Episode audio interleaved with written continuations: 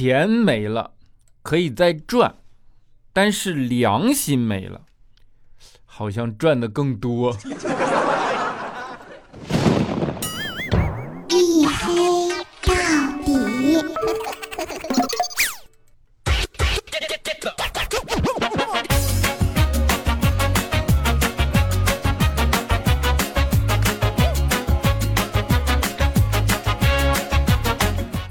Hello，各位，欢迎收听，这里是大型不奇幻、不悬疑、不科普、不励志、不时尚也不青春，唯独认真搞笑的娱乐脱口秀节目《一黑到底》，拯救不快乐。我是你们的眼神狗六个小黑。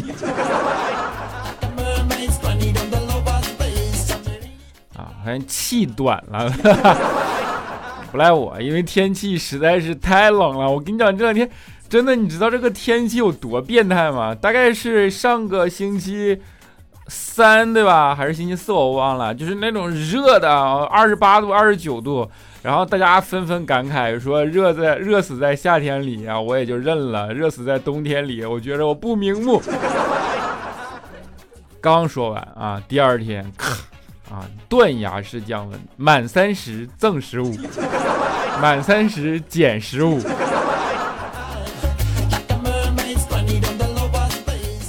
真的就是今天冻到你什么感觉？给我冻的都牙敏感了，你知道吗？出门牙都难受。南方的这种冬天一旦冷起来，我天哪，真的是让你有一种欲罢不能的那种感觉。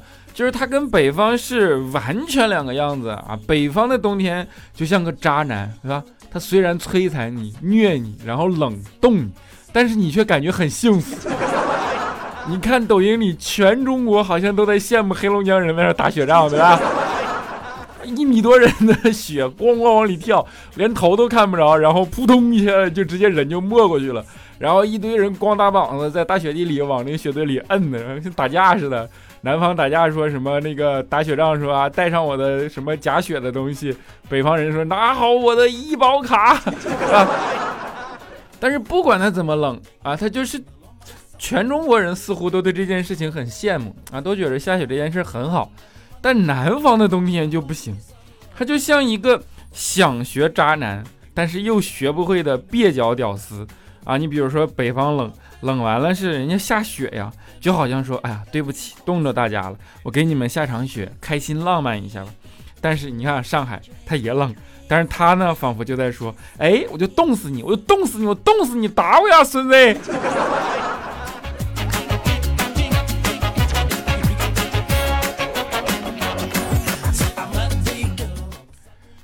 刚才说到了想学渣男又学不会的蹩脚屌丝 啊，你们知道是谁对不对？就是这是李孝钦的人生常态。我跟你说，李孝钦有一段时间他就很困惑，然后他就问啊，他说为什么女人都喜欢那种油腔滑调的男人，老实男人为什么就没有人喜欢呢？这时候啊，坐在小钦对面的啊，就跟他说说，因为一般老实的人啊，他不太解风情。小钦当时就不干了，说我们哪里不解风情了？啊，女的就跟他说说这样，你今晚来我家，我告诉你。小钦说不，你在这儿就给我解释。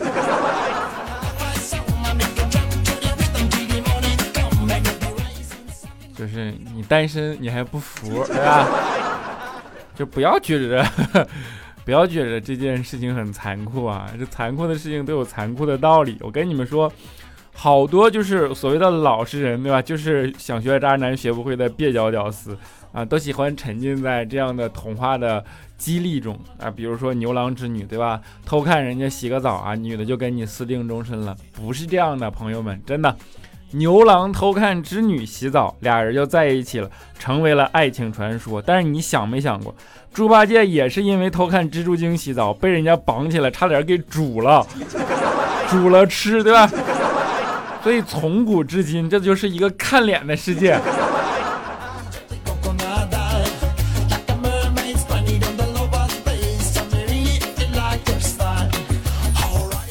啊，这个世界其实是有着赤裸裸的现实的，但只不过很多人他不愿意承认而已，或者说很多人接收不到而已，你知道吗？其实不同的人，虽然我们生活在同一个物理空间之内啊，但是不同的人他真的接收到的，或者说他的世界观，或者说他。所处的这个平行的空间，他真的是不是一样的，你知道吗？有一次，就我跟一个有钱人聊天，我就问他，我说你为啥会买法拉利而不买什么什么什么迈凯伦啊、兰博基尼啊等等等等，就是参数咣咣咣咣报一堆，对吧？人家看了看我，人家说，因为我儿时的梦想就是这一个。我当时就知道你和他的差距在哪儿了，你知道吗？我儿时压根儿就不知道法拉利是他妈什么东西。我那个时候的梦想是长大之后能一整天一整天的打游戏机。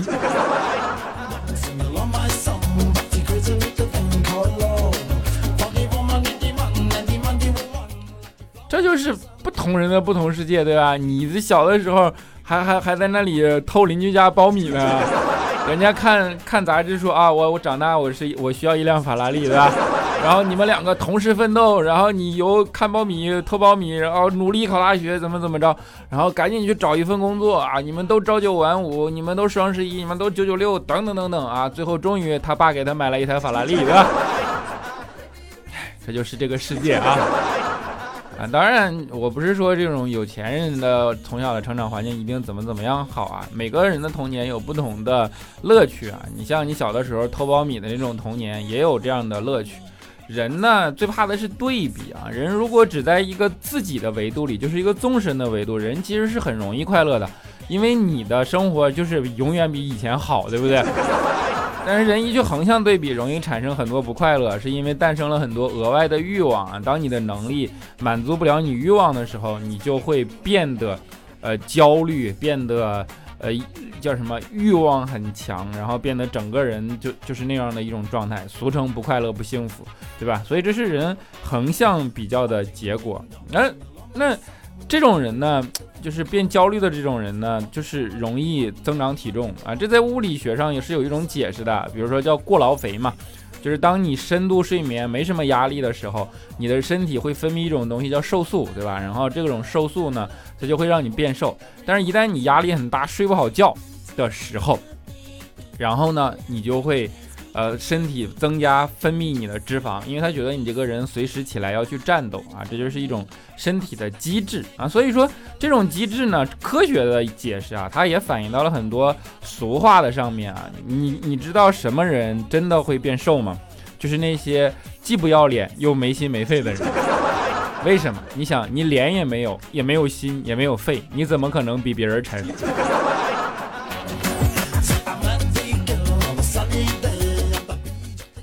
当然，没心没肺的童年有没心没肺童年的快乐啊！比如说李孝钦，他给我们讲，他说他小的时候就是嘛，就没心没肺，然后就各种东西什么都玩，不管不顾，也不知道危险，对吧？小时候在家里放了一把止疼药，他都他都觉得好玩，拿起来咣给给吃了，然后吃完了以后被他妈知道了，上去这一顿狂揍，我的天，打得惊天地泣鬼神。然后我们就问他，我说我去这么揍你一定很疼吧？当时肖钦特别神秘的笑了笑，跟我们说：“你忘了，我吃的是止疼药。”好像有那么点道理。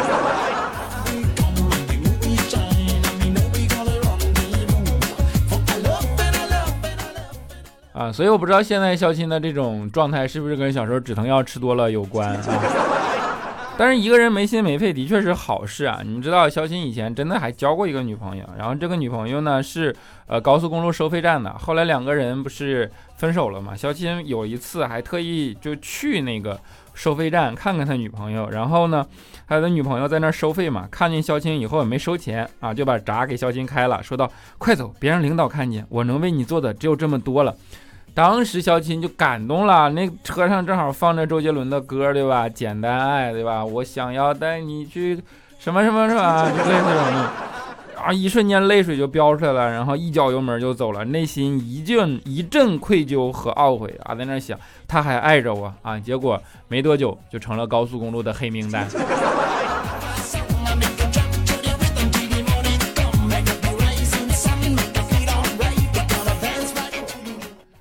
没心没肺，其实还有一个好处就是真的睡眠好。你知道现在人焦虑，一旦焦虑以后，特别容易走向一个东西，就是失眠，你知道吗？然后失眠真的是很难受，就是你你你就光在那躺着，你没有睡意，然后你找不到办法去对抗它。我真的有一段时间我也失眠，我想了很多种办法，但是都没有用。后来我终于找到了应对之道，就是我买了一本高等数学。你知道，当我真的想学习一些东西的时候，哎，你忽然就能睡着觉了。然后呢，一本高等数学翻来覆去看嘛，就想治这个失眠啊，换来一整年的安睡，对吧？后来发现不行，竟然看懂了，又睡不着了啊。然后加量啊，换了一本法学，真的药到病除。我跟你讲，现在我都已经准备研究量子纠缠了。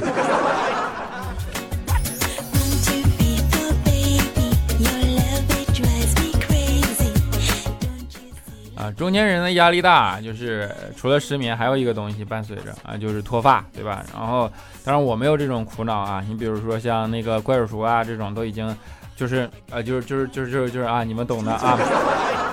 然后很多人就问脱脱发以后怎么办？我在这儿跟大家就很诚心的说一个建议：脱发以后啊，你真的别慌张啊，一定要坚持，最重要的是坚持健康的生活状态，早睡早起，千万不要熬夜。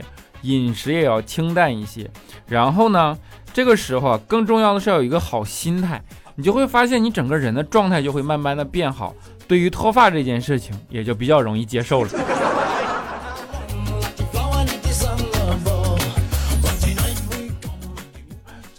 不要懊恼，不要觉得人生无路可走，对吧？当你觉得无路可走的时候，你去一趟重庆，你就会发现哪哪都是路。眼前是路，眼后边是路，头顶是路，脚下是路，三 D 城市全都是路。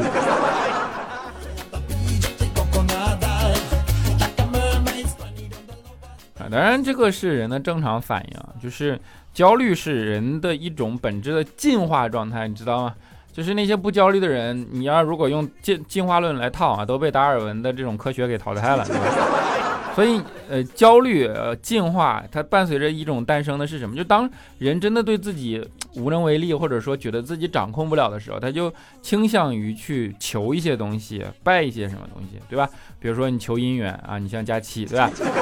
啊，天天在那求姻缘，然后各种地方都去了。我说你都去了什么？他说我灵隐寺、鸡鸣寺、弘法寺我都去过了。我说你去这些地方没有用。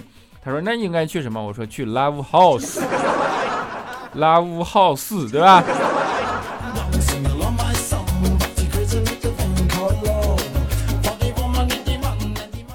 啊，佳期呢求姻缘啊，走到这一步不能怪别人啊，完全自己。我给你们讲一个，就是什么他能到什么地步？这个人钝感，你知道吗？就是他上学的时候，有一次他蹲在墙角里边哭。没有人知道什么原因啊，但是佳琪哭得很可怜啊，因为脸长得好看嘛，所以他就在那哭，就这样就引来了别人呢。一个帅哥还真就过来了，然后看佳琪在那哭，特别心疼的问他说：“ 你这个就梨花带雨的，特别让我难受啊，我能为你做些什么吗？”佳琪看了看帅哥，然后特别温柔的说：“能把你的肩膀借我用一下吗？”男生一想啊，这我懂了，懂了，说没问题啊。佳琪说好的，那你蹲下。然后男的就蹲下了，佳琪踩着人家肩膀跳墙就出去了，出去买零食，你知道吧？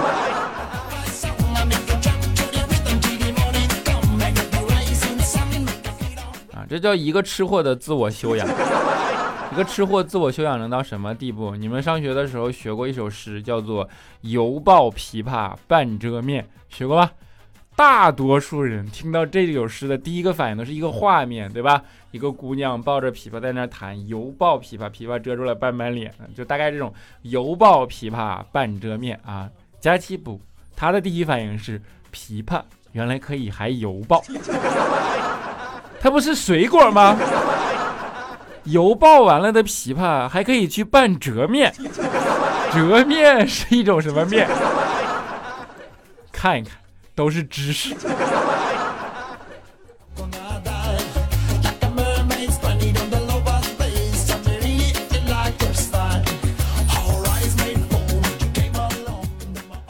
所以一个吃货到这种程度，你有的时候拿的就没有办法。佳琪有的时候说：“哎呀，我还年轻啊，我需要的是你们的指点，不是指指点点。”我们也没有办法。然后佳琪就说：“有的时候啊，你们也真的提醒提醒我。”哎，形容想一想别人对我会产生一种什么感觉？我说啊，大家对你绝对认知是统一的。佳琪说什么？我说好汉歌。佳琪说，我难道我难道真的像个女汉子吗？我说不是，我说是里边一句歌词是，嘿呀你儿呀，嘿嘿你儿呀，懂了啊。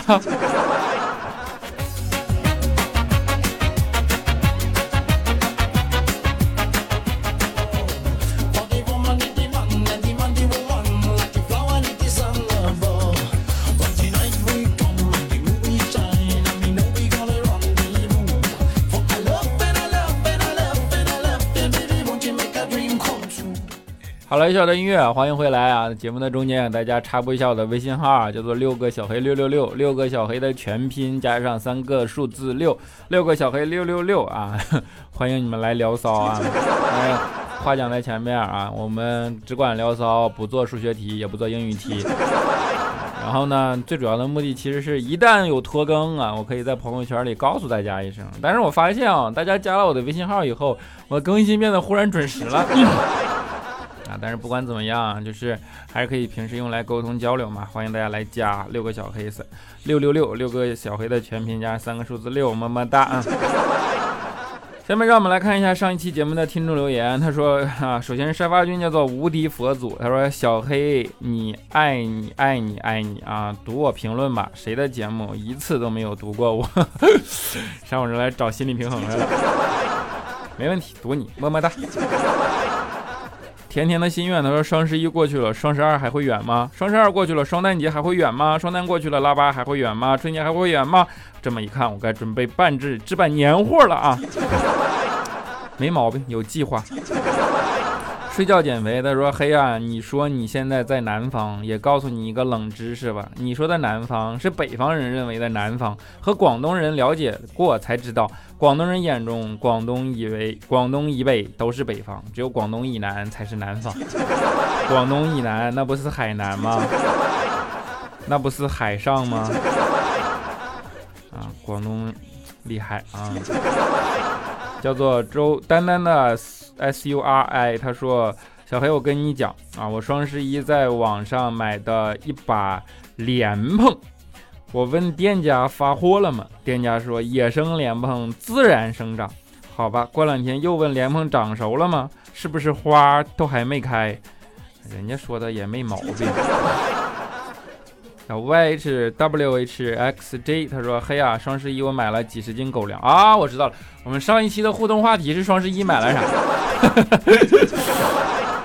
他说：“双十一我买了几十斤狗粮，真狗粮哦！我家狗狗十多岁了啊，还买了十几本书，有几本是六哥你推荐的，有一本已经开读了，挺震撼的。另外准备把六哥，呃，把小黑屏里推荐的一一拿下，啊，没毛病啊。”秦依然他说：“去年的双十一我抢的是衣服、包包、化妆品，今年双十一我抢的是奶瓶、待产包、尿不湿。从以上看来，我已经失去了自我啊，就是突然的自我啊。”一只懒猫 X Y 他说：“小黑哥哥最近体检身体出了点小问题，接连去了好几次医院，突然发现生命有的时候还挺脆弱，还好只是小问题。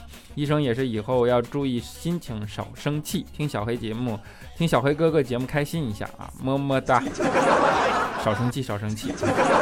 CWR 一个人，他说：“嘿呀，这标题你是不是抄袭佳期了？都差不多是这个意思，你俩商量好的吗？心有灵犀啊，你们赶紧把佳期大美女抱回家去啊，抱不动啊。” YVONNE 方啊，他说：“挑不动大梁，好累，想你的节目好几年了，状态不好，听到你的声音就像打了鸡血，能量满满，加油啊，加油，么么哒。”小鸭的小鸭，他说听完了，追加一条评论，没有附图，没有十字以上的评价，只有一句支持小黑，黑哥最棒，吼吼冲呀，么么哒，么么哒。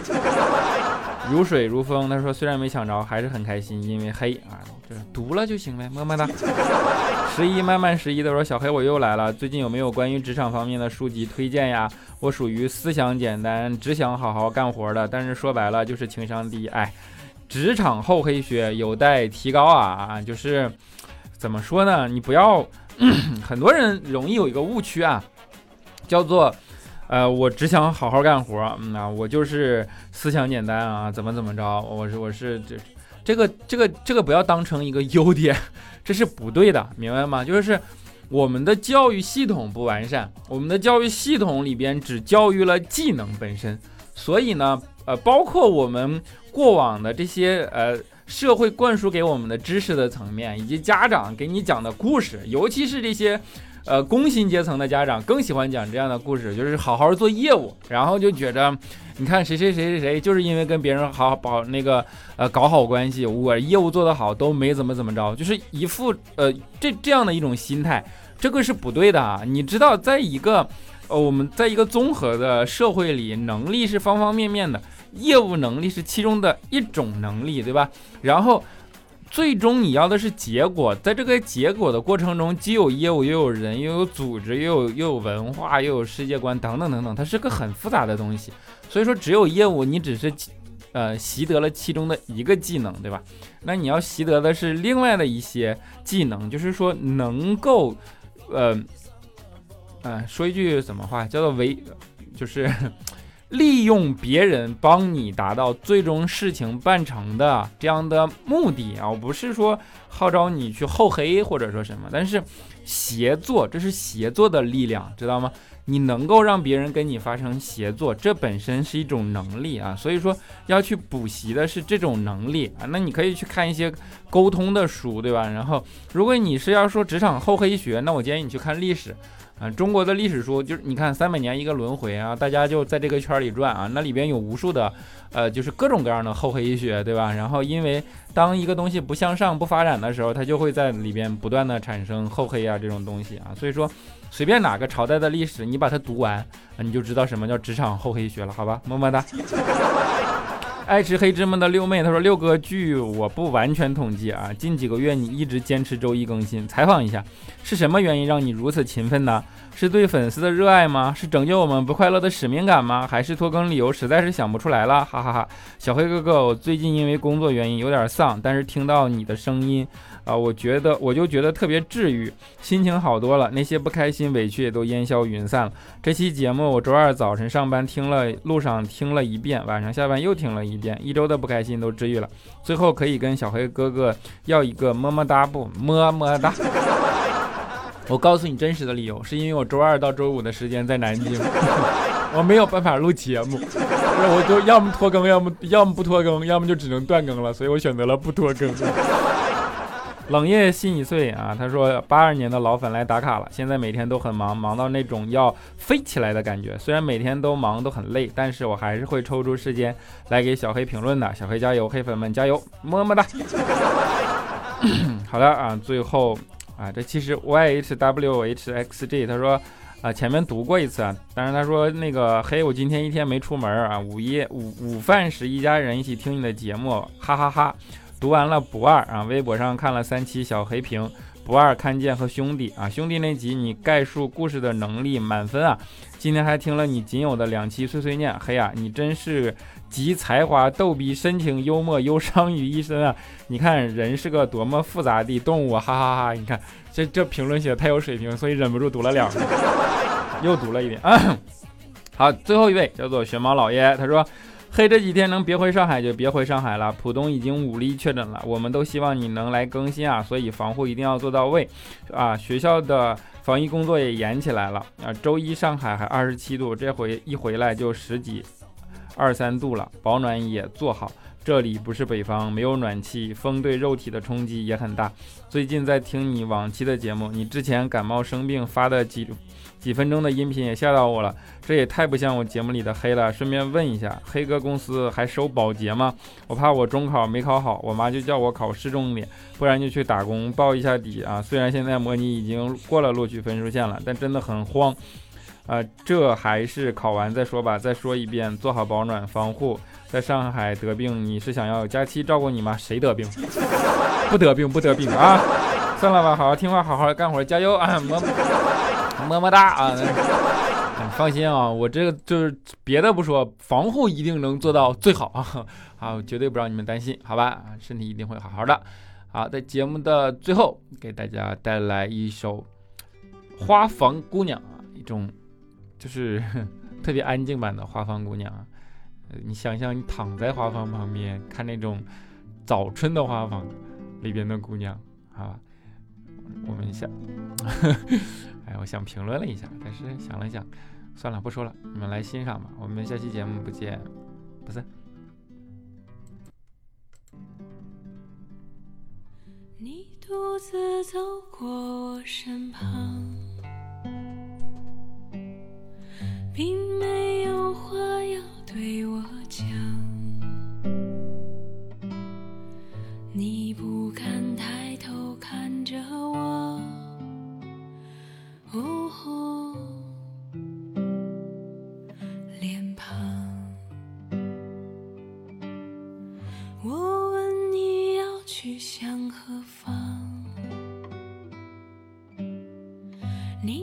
着大海的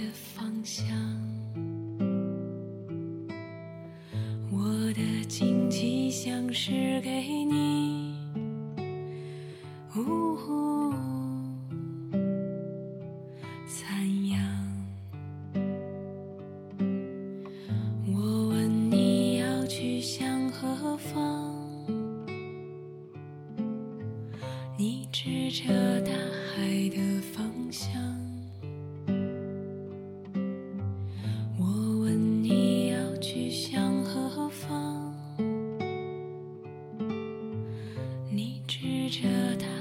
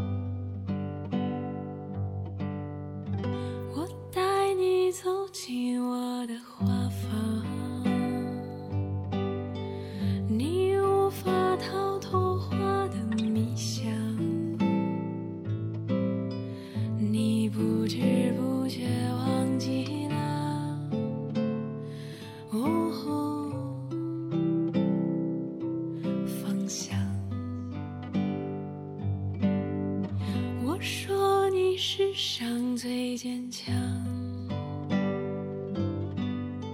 你说